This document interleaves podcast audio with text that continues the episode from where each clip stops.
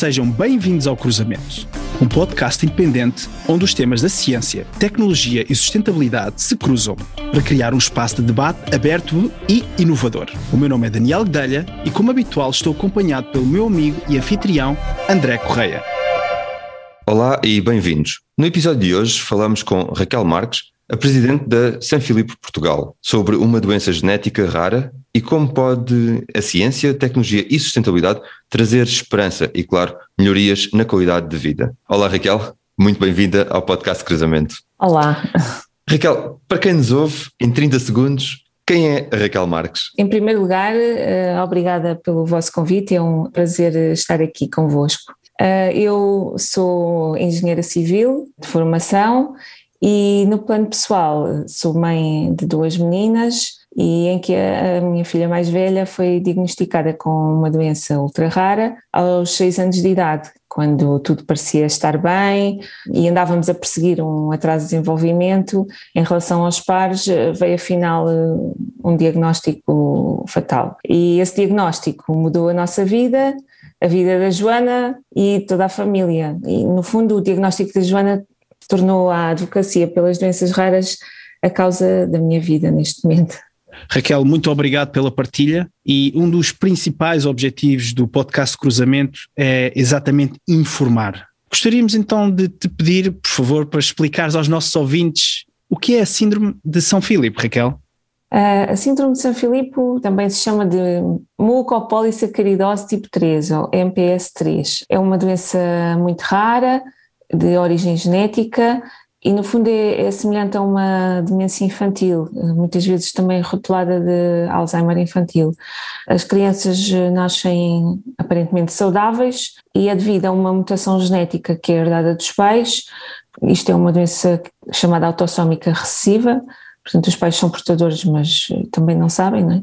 E essa mutação faz com que não exista a produção de uma determinada enzima que é responsável pela limpeza celular. Como não é feita essa reciclagem celular, acumulam-se nas eh, células, em, em, várias células, em todas as células, determinadas moléculas, que são os açúcares, em que ao longo do tempo essa acumulação acaba por ir eh, danificando essas mesmas células. No caso da doença de São Filipe, a acumulação é, é particularmente tóxica no cérebro. Daí que os sintomas iniciais da patologia são maioritariamente no sistema nervoso central e traduzem-se em atraso, atraso da linguagem, falta de concentração, hiperatividade, distúrbios do sono, problemas no comportamento e uma degeneração progressiva, sobretudo cognitiva, e mais tarde com afetação em vários órgãos no corpo, perda da mobilidade, da capacidade de deglutir, infelizmente é uma doença degenerativa, sem tratamento e, e fatal. Referiste que era uma doença ultra rara,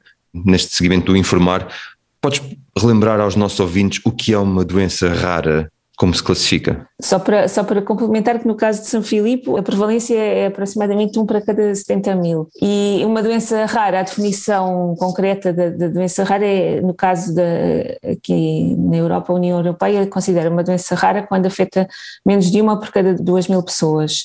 Existem mais ou menos eh, cerca de 7 mil doenças raras e que uh, as doenças raras afetam cerca de 6% da população mundial. Ou seja, estimam-se que existam 30 milhões de pessoas na Europa com doença rara e 300 milhões em todo o mundo que vivem com uma doença rara. Nestes casos, as doenças raras uh, têm, 80% delas, uh, mais ou menos, têm origem genética. E também se estima que 70% dessas doenças raras genéticas começam na infância. Normalmente são, são doenças, como eu descrevi, crónicas, eh, que afetam sobretudo crianças, incapacitantes e potencialmente fatais. E é curioso que cada doença rara afeta um número muito reduzido de pessoas, mas juntas o número de pessoas um, afetadas é equivalente à população do terceiro maior país do mundo. É curioso. É curioso e de facto um grande número, Raquel. Uh, olhamos então também aqui para o website de São Filipe uh, e, e lê-se lá Atualmente não há tratamento ou cura disponível para crianças diagnosticadas com esta doença devastadora, mas há investigação a nível mundial que traz esperança. Raquel, a investigação junta a inovação com a ciência e tecnologia. Como podem estas contribuir para esta esperança de que é falada no, no, no site? Eu acho que uh, o investimento na ciência é o melhor uh, indicador do nível de desenvolvimento de um país.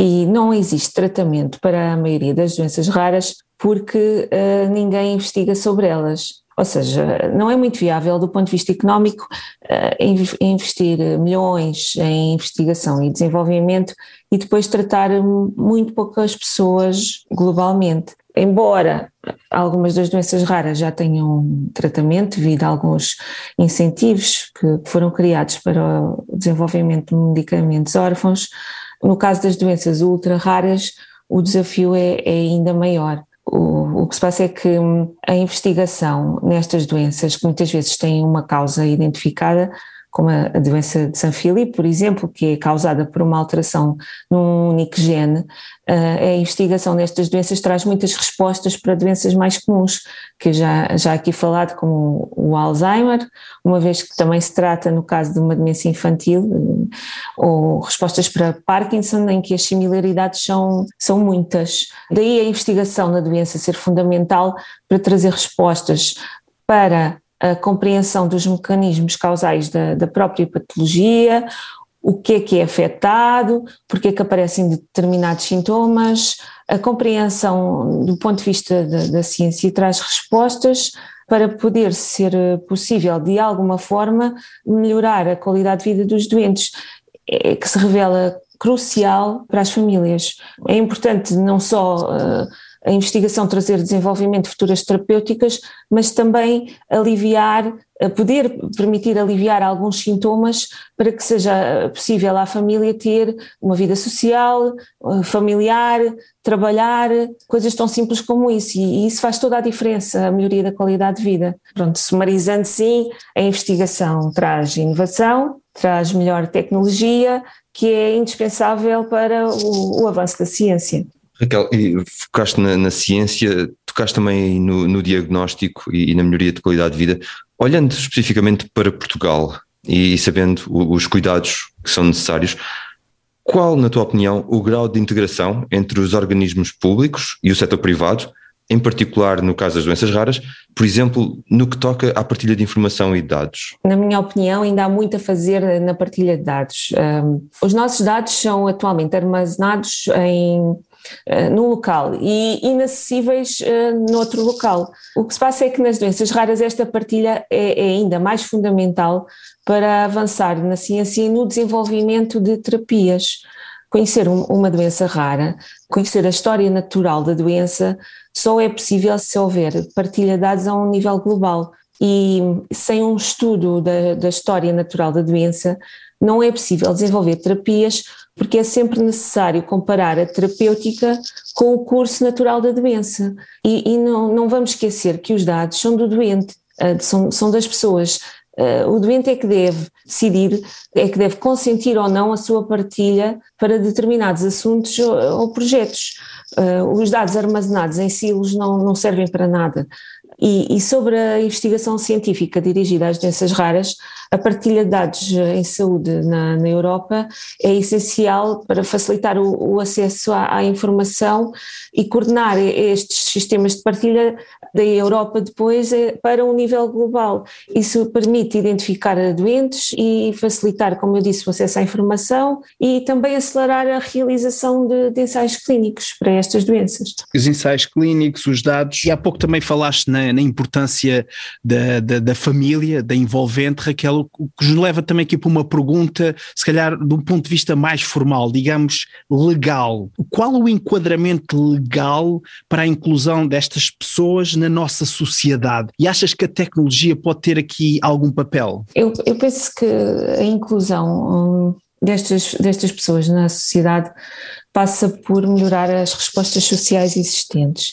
Não falo de subsídios, eh, mas sim de operacionalizar no terreno grande parte destas pessoas com deficiência necessita de apoio individualizado, ou seja, está, está sempre dependente de alguém que as assistam.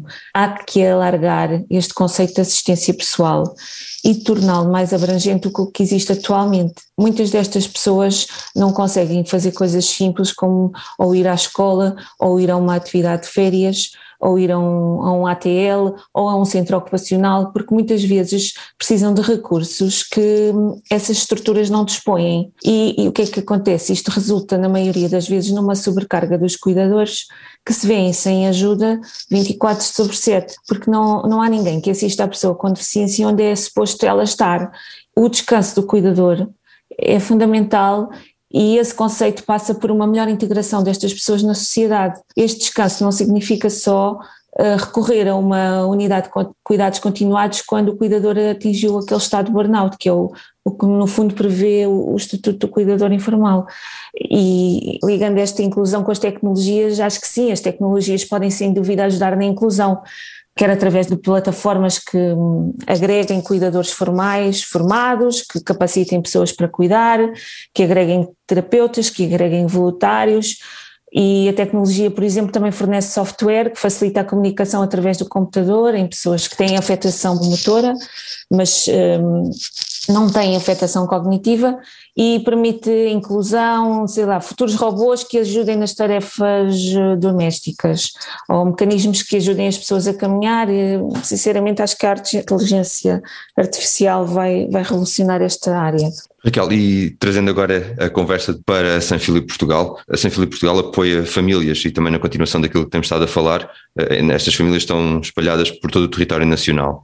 Aqui, uma vez mais, olhando para, para a tecnologia, na tua opinião, achas que a tecnologia altera a realidade destas famílias e dos seus cuidadores informais? Falámos um pouco da parte mais, mais legal a nível nacional.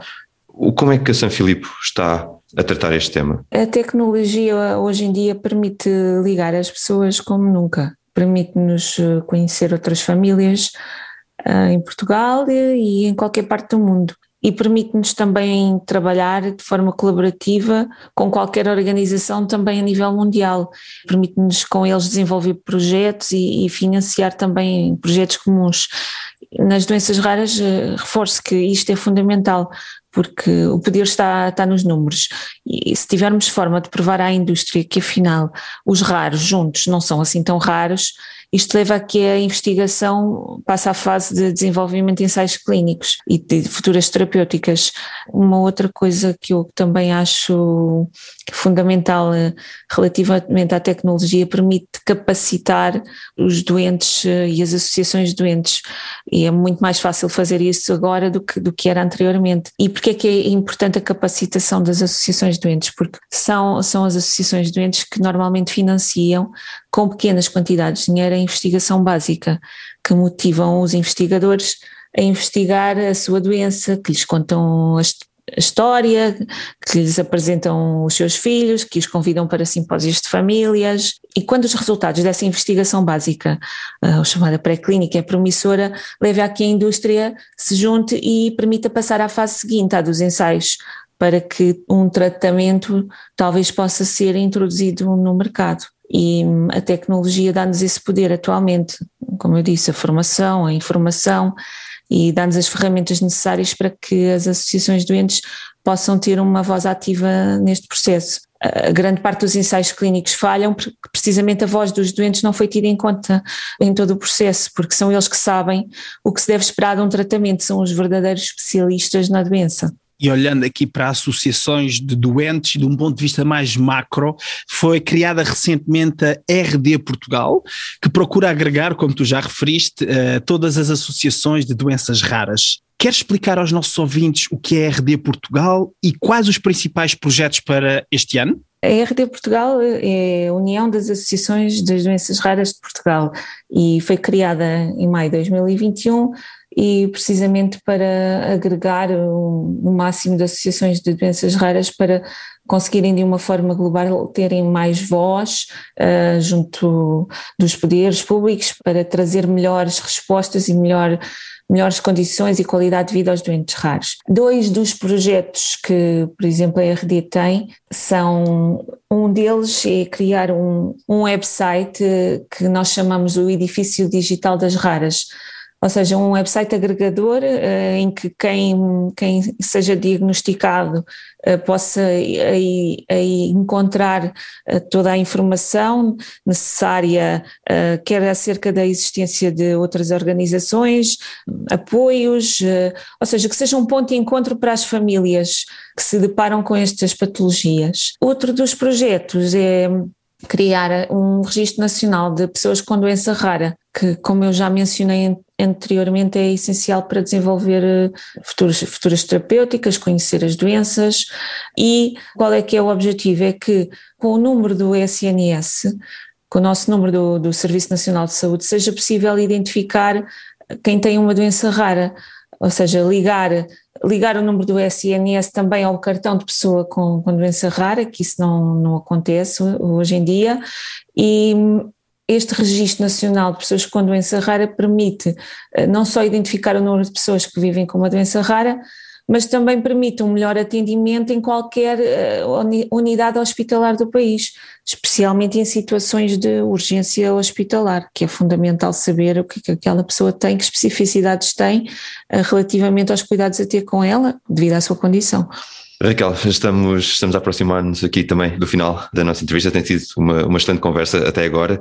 Vamos olhar um bocadinho para o futuro. Nesta segunda série do, do podcast Cruzamento, estamos a focar-nos no, no, cruzamento entre ciência, tecnologia e sustentabilidade. Se falássemos com a Raquel Marques daqui a 10 anos, como é que ela nos descreveria a mudança que estas áreas trouxeram ao mundo e, sobretudo, a esta síndrome? E já agora, porquê, Raquel? Futurologia, não é?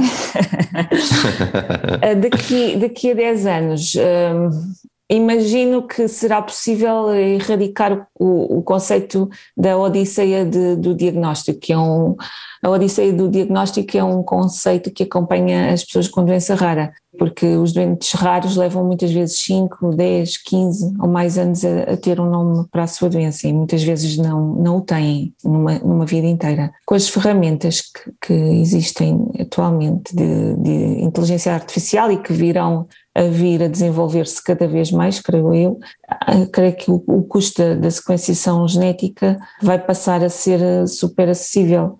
E doenças como, por exemplo, a doença de São Filipe, que são doenças monogenéticas, porque tem, a causa tem alteração num único gene, são doenças que vão ser rapidamente identificadas.